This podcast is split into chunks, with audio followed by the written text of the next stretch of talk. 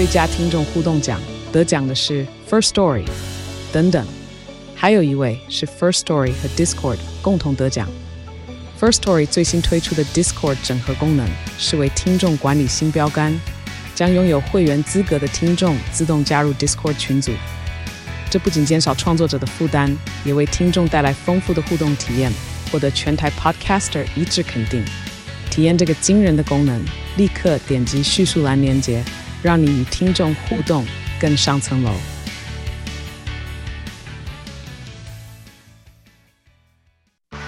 热门财经议题、即时投资快讯、焦点新闻话题，陈凤欣与您同步掌握。欢迎收听《财经起床号》。Hello，各位听众，大家早！欢迎大家来到九八新闻台《财经起床号》节目现场，我是陈凤欣。今天要跟大家谈的这一个。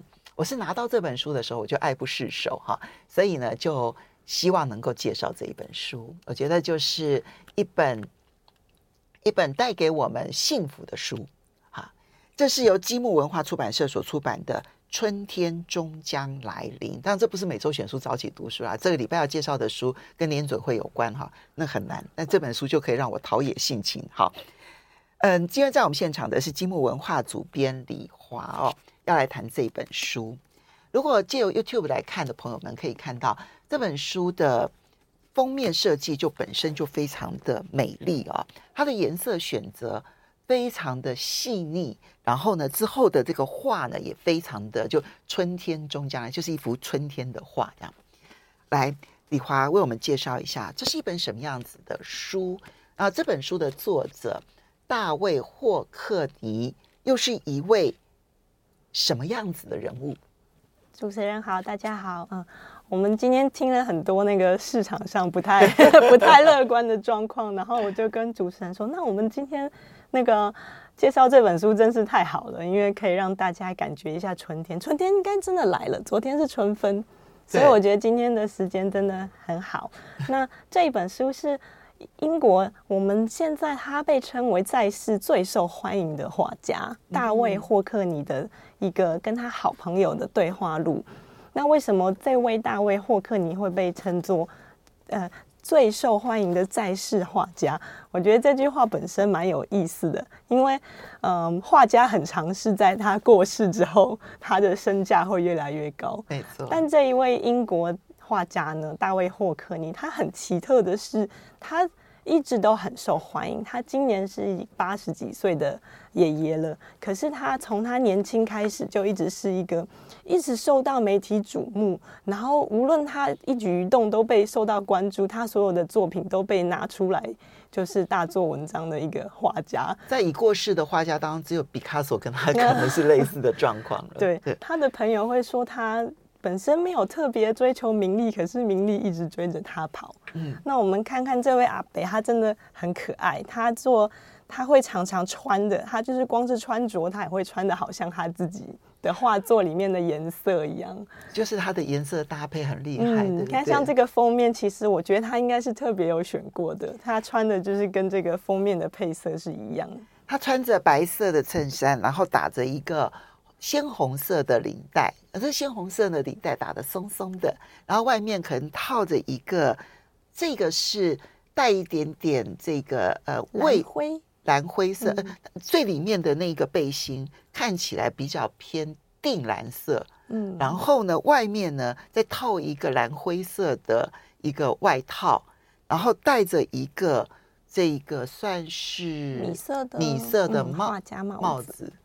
很有型哎、欸，对，他常常就是看起来很像他自己，很像他自己画里面走出来的人物。嗯，那为什么我们会想要把这个画家推荐给大家呢？因为就像我们有一个，呃，也是很喜欢这位画家的艺术家周世雄先生，他有一次在跟我聊天，他就说我们在聊大卫霍克尼到底为什么会这么受欢迎。然后他讲了很多，最后他说：“其实我觉得很简单，他觉得霍克尼的作品好像糖果一样，糖果让人很开心。嗯，那没有人不喜欢糖果吧？就是看到糖果，大家就会心情好起来啊。他觉得霍克尼的作品就是会带给大家这种一看到就好开心，然后心情好起来的感觉。李华，你会有没有觉得，因为现在如果你就市场拍卖画的角度来看，抽象画其实是比较相对受欢迎的，有的时候都是那种很沉重的抽象画，对不对？哈，嗯，那呃，以这个大卫霍克尼这种甜甜的画，居然会这么受欢迎，这件事情你有没有请教一些？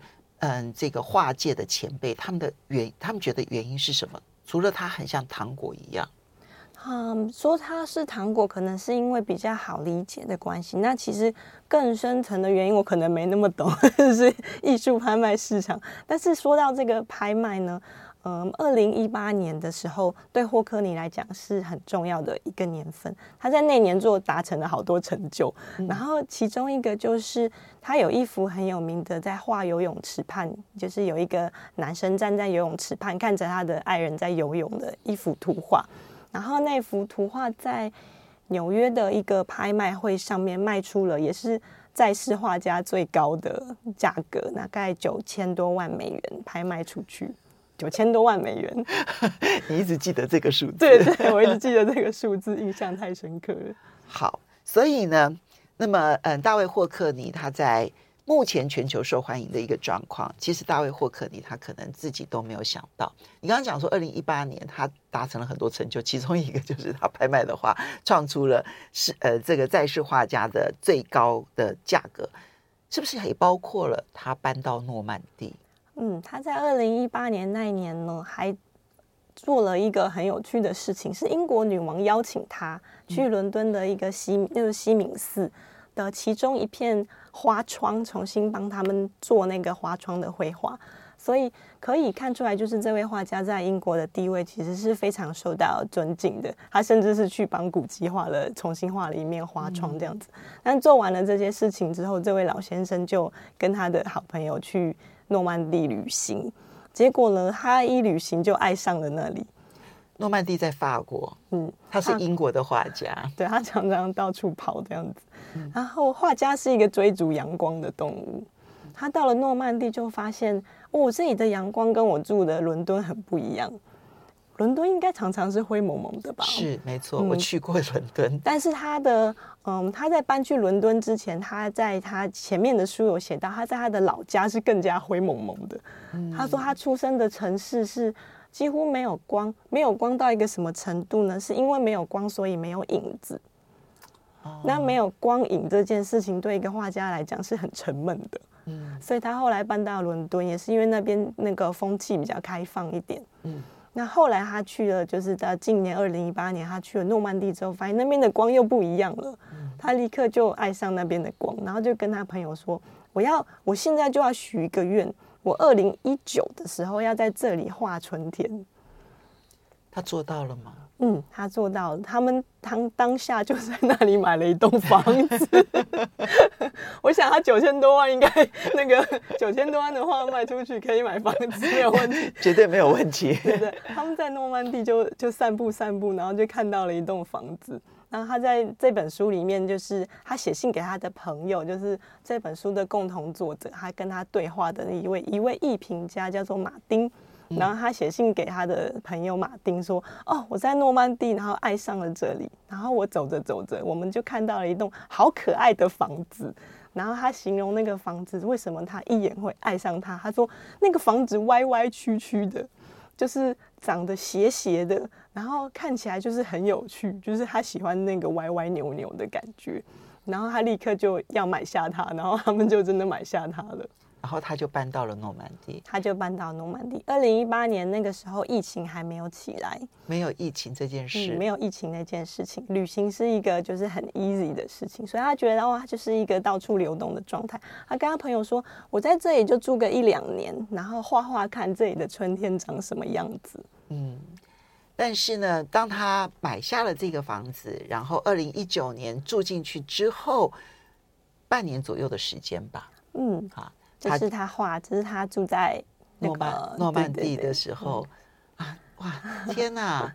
你就哎，这个光真的很美耶，配合着那一个绿，真的是很美。然后他旁边的一只白色的狗这样子。嗯，我们在书的一开始就放了一张那个他在诺曼底画图的，他看起来真的好开心哦。那个光从叶子上洒下来，然后洒在他白色的狗狗身上。但这一本《春天终将来临》呢，很重要是他跟朋友之间的书信往来，对不对哈？然后去讲他的一些心情。这里面最重要是他在这里度过了疫情期间，所以我们稍微休息一下，去谈画家在疫情期间怎么过他的生活。欢迎大家回到九八新闻台财经起床号节目现场，我是陈凤欣。今天呢，要为大家来看春家春天终将来临，在春分后的第一天，好，我们来谈这本书，感觉上面就会特别的符合节气啊。这是由积木文化出版社所出版的大卫霍克尼。在诺曼底，然后度过疫情这件事情，他跟他的朋友的对谈当中呢，然后我们去理解，呃，一个画家如何拥有一颗纯净的心灵，然后一直用很愉悦的方式，然后为自己可能周遭的环境出现剧烈变化，跟自己的理想环境不尽相同的时候，他怎么样子去寻找一个最好的生活方式？我觉得这件事情啊，它的启发就在于我们每一个人都经历过了疫情，我们可能对于疫情期间都有许多的抱怨啊。可是你会看到，嗯，真正幸福的人是会在那个限制当中找到自己的最好方式。这是大卫霍克尼所示范的，这是我很喜欢他的地方。这样子，好，所以我们接着就进入，好，他他二零一九年搬到了诺曼底，哈。然后本来只想说待个一两年，画完了这边的春天之后，他就要再去旅行了，可能要找另外一栋房子，然后去住了。结果没想到疫情来了，他就离不开诺曼底，他离不开他的家了，甚至于可能有最紧张的时刻是连家门都出不去了。对，对，他到搬到诺曼底之后，一开始疫情还没有来，他的朋友马丁呢，那时候还可以去拜访他。他第一马丁第一次去拜访他，他就好开心哦，就带他去参观，说：“你看，这是我的新工作室。”那我们知道，画家每搬一个房子，最重要的事情就是赶快布置他的工作室。然后霍克尼本身又是一个工作狂，所以他们你怎么知道他是工作狂？所以这个这个书的一开始，马丁去拜访他，他们两个。呢就从画家的工作室聊起来了。那马丁他本身是一个艺术史学家，所以他们这位这两个邻家阿北在聊天的时候，除了感觉好像就是。很亲切，就好像你在看两个阿伯啊，在你家隔壁聊天，聊聊天气啊，聊聊色彩，聊聊光。然后有其中一个阿伯就聊起来说：“哎、我们来最近我搬了家，看看我的新工作室这样子。”然后两个阿伯偶尔还聊聊十八世纪、十九世纪、二十世纪不同画家的工作室。那聊到霍克尼的工作室的时候，那书上面就让我们看了一幅那个霍克尼针对他最新的工作室，他也做了一个。作品，那这个作品是霍克你很喜欢的一个创作手法，叫做呃摄影拼贴。嗯，那这个摄影拼贴的概念就是，他会把好像这个空间里面的每一个角落用不同的视角拍摄下来之后，再利用电脑软体的方式，把这个不同视角，但是是来自同一个空间的摄影拼贴在一起。立体空间如何把它平面，然后呈现出不同的面貌？嗯，那在这张这张图里面，我们会看到一个好奇特的景象是，是对，这是一个看起来蛮大的房间，嗯，然后白色的房间，然后画家他自己站在画面的中间，那这个画面里面有很多有很多是方形的元素，比如说很大的书，嗯、霍克尼曾经那个出版社帮他做了一本好大好大好大，跟桌子一样大的书，类似画册，对，摆在画面的中间，然后有方形的地毯。然后有沙发，然后还有好多他自己的画作挂在墙壁上面。然后虽然这些东西都是方形的，可是他们的透视就是他们的消失点跟透视点都不太一样。嗯嗯，所以在画面看起来说，我们会觉得这房间好像很大，可是好像它的很大不是来自于它的空间真的很大，是来自于我们好像这个图让你感觉你是在这个房间里从左边走到右边。就从右边走到左边，像这样子的一幅作品，嗯，有趣哈、哦，把自己的工作室，然后他去呈现出他希望别人看到他工作室是一个什么样子的多元视角。嗯，然后聊到工作室，就会聊聊自己的工作啊。刚才说为什么霍克尼是工作狂，他说他六点就要起来画画。那画家是一个一定要看他，对他来讲，他一定要看到日出。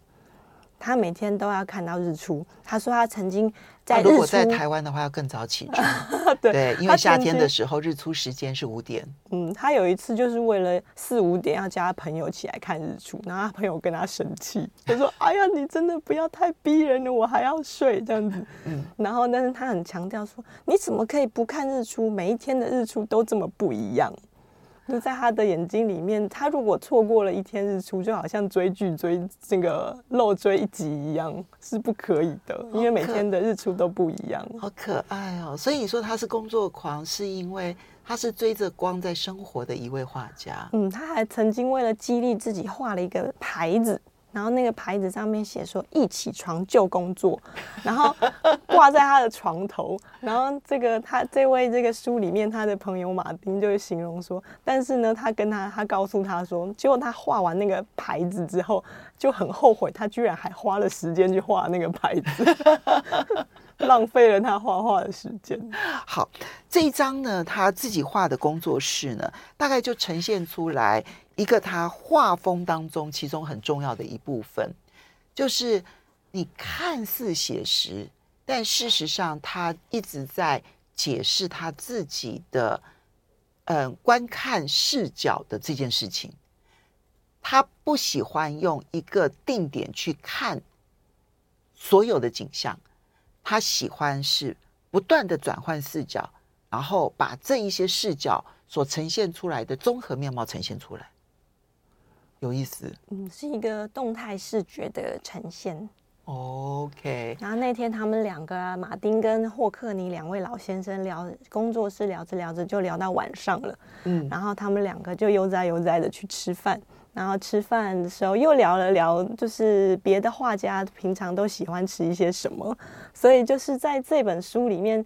我们会一直看到两个人之间好像很家常的闲聊，可是因为这两个人都是学识丰富的艺术家，所以他们的闲聊之中又会夹杂了好多好多的知识含量，然后读起来又很好玩又很轻松。所以不是只有读霍克尼，更重要的是还读了很多很多的画家，所以他这里面其实也呈现了许多的不同的画家。所画的画，哈，比如说像是卢西安·弗洛伊德的画，或者是桑皮桑皮耶的画。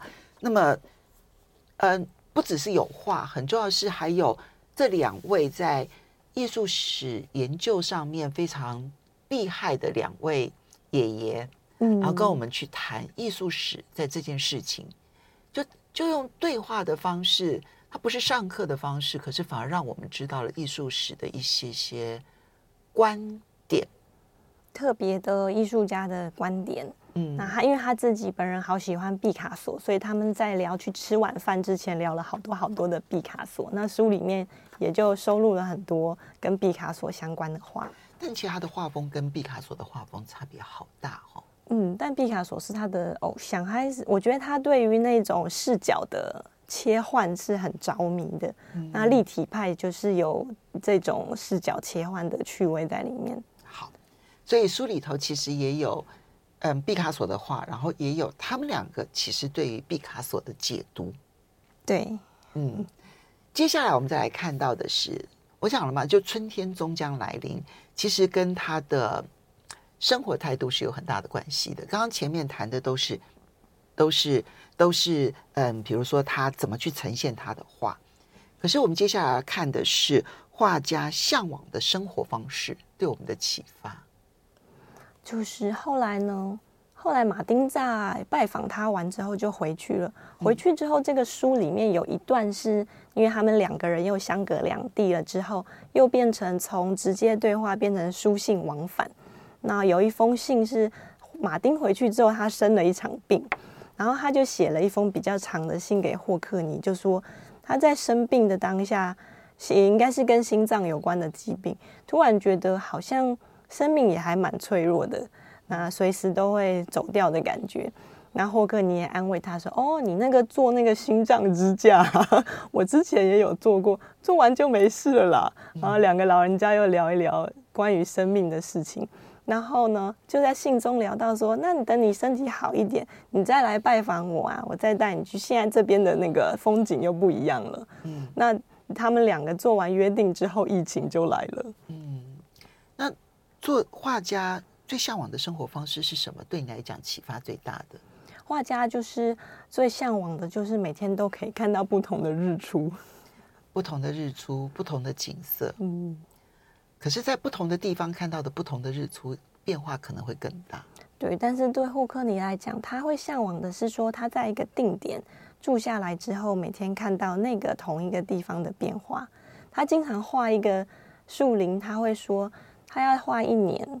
他一开始会说他要画一年，嗯、是因为他想要看他四季的变化。嗯，那他有可能画完一年之后又觉得不够了，因为他觉得明年好像会不一样。嗯，所以他就这样一年一年的画下去。他的那个伙伴经常笑他说：“你们不要听他说啦，他每次都说他在一个地方住一两年，画画四季，结果最后他都画了十年。”好，当然这些都是在没有任何的嗯嗯风控的情况之下的一种生活。可是这本书我觉得最特别的，当然就是因为封城的关系。那么，其实全世界在二零二零年之后，都因为 COVID-19 有或长或短的封城时间啊。那法国其实，在二零二零年初的时候，二零二零年的第二季吧，也有这样子的一个封城。那对于老先生来讲，他不只是想要看每一天的日出，他也想要看到的是这个世界的各种风貌。可是他不能出去了。那这个时候，他在诺曼底，他要怎么去度过这样子的封城时间？老先生很好玩，一开始他立刻就学会了视讯，然后呢，他第一次跟这个马丁用视讯聊天的时候，两个人还就是。这两个艺术家呢，什么都可以想到跟画作有关的事情。两个人在用视讯聊天的时候，就一直对于他们那个视讯上面的画面，就是指手画脚的，就说：“哎，你看你现在那边那个，然后你那个之后，你的画面呢看起来好好笑哦，然后好像一幅什么什么风格的画。”我们稍微休息一下，去看这中的这当中的乐。欢迎大家回到九八新闻台财经起床号节目现场，我是陈凤欣。在我们现场的是积木文化主编李华。今天呢，他为大家带来一本真的很不一样的书，在我们财经起床号节目里头出现，是我自己也有一个很大的向往哈，就向往一种不是每一天像实验室里头仓鼠，然后每天在滚轮子的那一种生活。我不知道大家的感受如何。我最近很有仓鼠感，就我很觉得自己的生活像一只仓鼠，然后就一直在滚轮子，然后滚滚滚一圈啊，一个礼拜过去了，再滚滚滚一一圈，一个礼拜就过去了。每个人问我说：“你忙不忙？”我看起来好像不忙。我每天就是礼拜一做什么，礼拜二做什么，礼拜三做什么。我缺少了去欣赏周边环境的能力，我很想重拾这一种能力。所以我就觉得今天这本书就是希望带给我的听友还有我的观众这一种，嗯、呃，观察周遭的能力。好，大卫霍克尼，他在封城下的诺曼底，他很快就学会了跟他的老朋友用视讯的方式来对谈，而两个人可以在对谈的过程当中找到各种趣味，嗯，比如说那个了，好。然后他就会说：“大卫霍克尼说啊、哦，你现在的画面是朦胧一片一团，阳光从你的窗户照进来，让画面糊掉了。其实这样也蛮好看的。他们在每件事情上面都找到了趣味。对，因为他们一个人呢说他在呃诺曼底喝着啤酒，然后另外一个说哦我在伦敦喝着红酒，然后两个人就透过视讯，然后常常那个这样子。”然后他就说：“我那个时候霍克尼觉得说，我真是太幸运了，因为我在搬过来之前没想到会这样子。结果现在大家都规定我不能出门了，结果我被封在这个天堂，然后每天呢都在自己的院子里面观察这个哪一棵树又快要开花了，哪一棵树又快要发芽了。那霍克尼他这几年来迷上一个很很他很喜欢的美材，就叫做 iPad。他以前很喜欢用炭笔，或是油画，或是水彩，他都喜欢用。然后，但是他近几年呢，觉得 iPad 实在太好了，因为 iPad 呢很快，他可以一拿起来就画，而且对他这个工作狂而言呢，iPad 最好的一个地方是它有背光，所以他可以在。呃，比如说一醒来或是半夜的时候，突然看到一个什么，他就赶快把它画下来，所以他就养成了一个习惯，就是他随手他的眼睛一看到有趣的东西，他随手就用 iPad 画下来之后，他就会寄给他有一个他有一个朋友清单，然后他在这个朋友清单里面的人都会在第一时间收到他的 iPad 画这样子，所以这本书里面也收录收录了好多，就是他一直在封城期间传给马丁的这些 iPad 画。嗯，刚刚这个李春李呃李华就跟我讲说说他在想这位老人家应该每一天都不会无聊吧？嗯，他超超不无聊的，就是封城了没关系，科技上面可以用 FaceTime，他就立刻学会了用 FaceTime。虽然他已经八十岁了，但他觉得这件事情反而变得很有趣啊。然后呢，他可以在视讯的过程当中就看到对方的任何变化，好像都可以看得到他有趣的点。他在叙述他自己所看到的外面风景，他就会去谈每一棵树，它的光影变化，它的树叶变化，它现在是灿烂极了，然后它现在还没有长叶子，等等等等的，讲非常非常多细腻的地方，让它一点都不无聊。可是李华，你知道，你刚刚在发出感叹说，感觉他都不会无聊的时候，我就会立刻想到，各位，我之前曾经为大家介绍过一本书，叫做《人类破坏性的剖析》。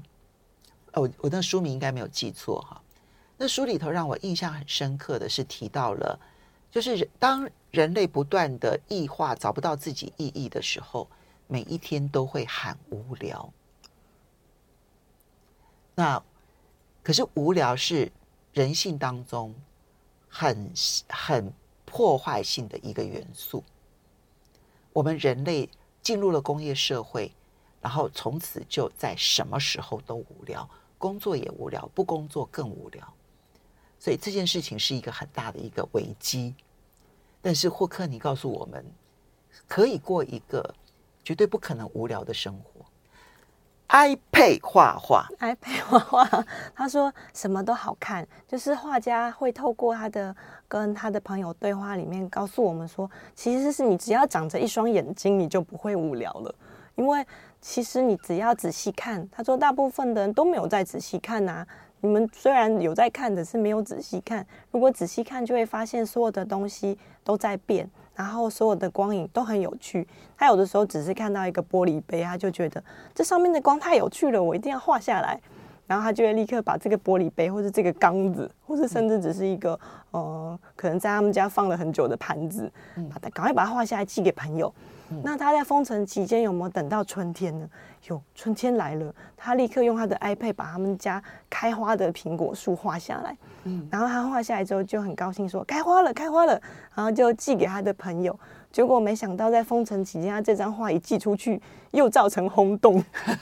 就是他老人家每次都在无意间造成轰动。那个时候大家都心情很差，好沉闷哦。疫情刚开始的时候好紧张，蛮紧绷。然后《泰晤士报》就。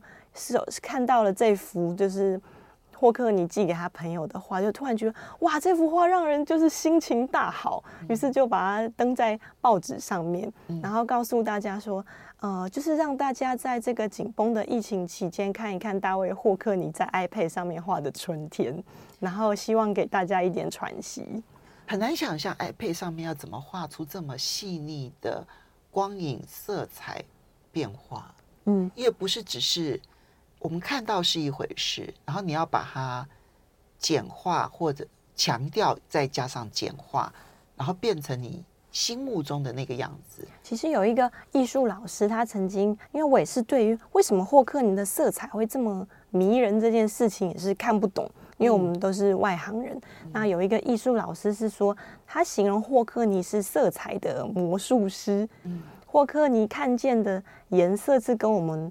不太一样，那不太一样不是指的说真的不太一样，而是透过他的观察呢，他知道在这个用这个颜色可以表达出那样的光线，所以他很快的可以选择他所使用的色彩，然后来还原我们眼睛中看到的光。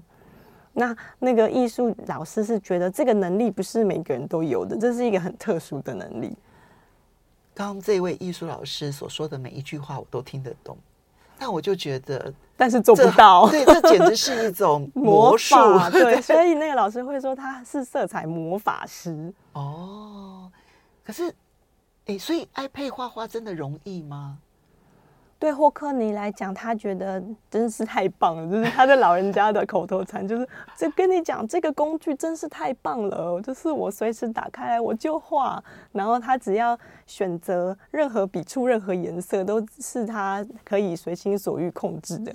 那对他来讲，他可以很快的做出选择。我觉得对。我们这种不会画画的人来讲，选会有选择困难症，说哦，那我这朵花要怎么画？我那个树皮要怎么画？可是对画家来讲，他说哦，对我就是要像这样子的笔触，这样子的颜色，然后这样子的叠加起来，就是会是可以告诉别人我眼睛看到是什么样的。它在 iPad 上面也可以叠加吗？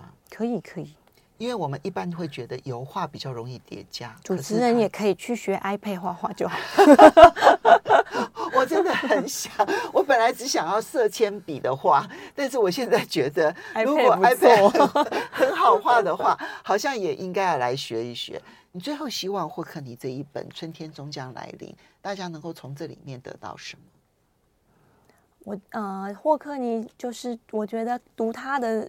就是读他的话语，带给大家最大的乐趣，就是他会一直告诉你他看见了什么。就像刚才主持人随意读到的一段，他只是在形容他眼睛看到的东西，那你就会突然突然领悟过来说，对，其实生活中一切的小东西都其实蛮有趣的。那假设我们是好用心的去看，可以 其实蛮容易给自己找到乐趣，就不会无聊。有道理，就是。你呢？学会了一种眼睛视角的方法。像他有一天醒来，然后就说：“啊，我上厕所，然后就看到窗户外面的月亮好大。”然后他就立刻赶快把那个月亮画下来，然后又传给马丁。然后他就说：“我告诉你啊，像这样子的月亮，我们眼睛看到觉得很美，可是相机一定拍不起来。”好的，我们要非常谢谢李华带来的这一本。春天终将来临。其实这里面的印刷非常的漂亮。我知道这个印刷反而是很难很难的，因为要还原那一个色彩。然后非常谢谢李华，要非常谢谢大家。